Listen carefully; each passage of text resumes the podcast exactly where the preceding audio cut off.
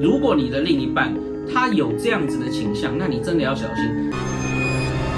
大家大家好，欢迎大家来到全新策略的 NLP 小教室，我是袁熙。我是一章。今天要跟大家讲的是，有这三种行为，代表你已经成为对方的爱情玩具。哎，其实啊，确实是有一类的人哦，他们会把他的兴趣当成是呃找很多对象，嗯，把他们当成玩具，在他们身上呢予取予求，得到他们想要的时候，再把对方甩了。确实是有人真的把这个当成是玩乐的一部分。没错，这就所谓真心换觉醒了。你以为你在跟他建构未来，殊不知他把你当做饭后消遣。没有错，所以啊，今天我们就是要告诉大家，出现了这三个特征，那么就表示你已经成为对方的爱情玩具。首先哦，这三个行为哈是来自一个临床心理学家哈，他是在南加大职业的心理师，叫做 Randy，他所归纳出来的。嗯，第一大重点就是这个人非常爱情绪勒索你。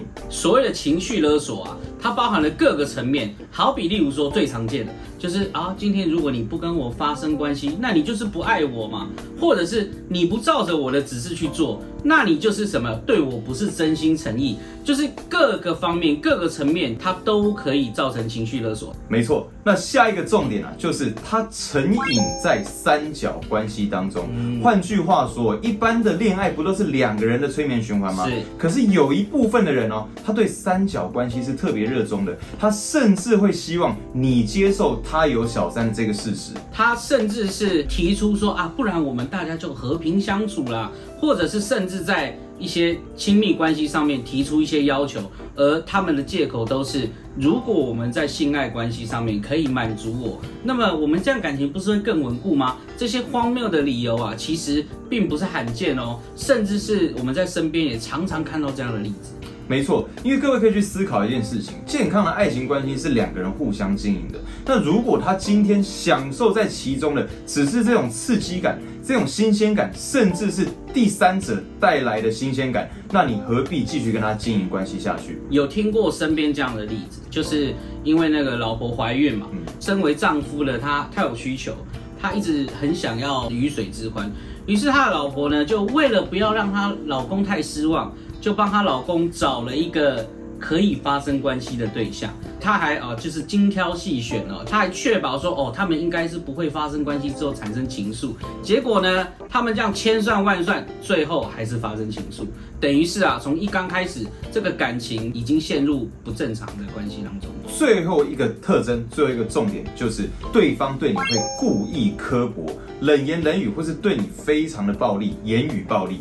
其实这个故意刻薄、言语暴力，在坊间有一些教追求的课程当中，他们甚至会针对这一门特别加强，因为他们会认为说，哦，今天我只要在两个互动当中，我故意刻薄、故意讲一些酸你、刺激你的话，好像我在这感情当中掌握了权力。其实大家可以从感情的这个健康的平衡上来看，你会发现哦，就是只要任何一方对自己的自信心不足。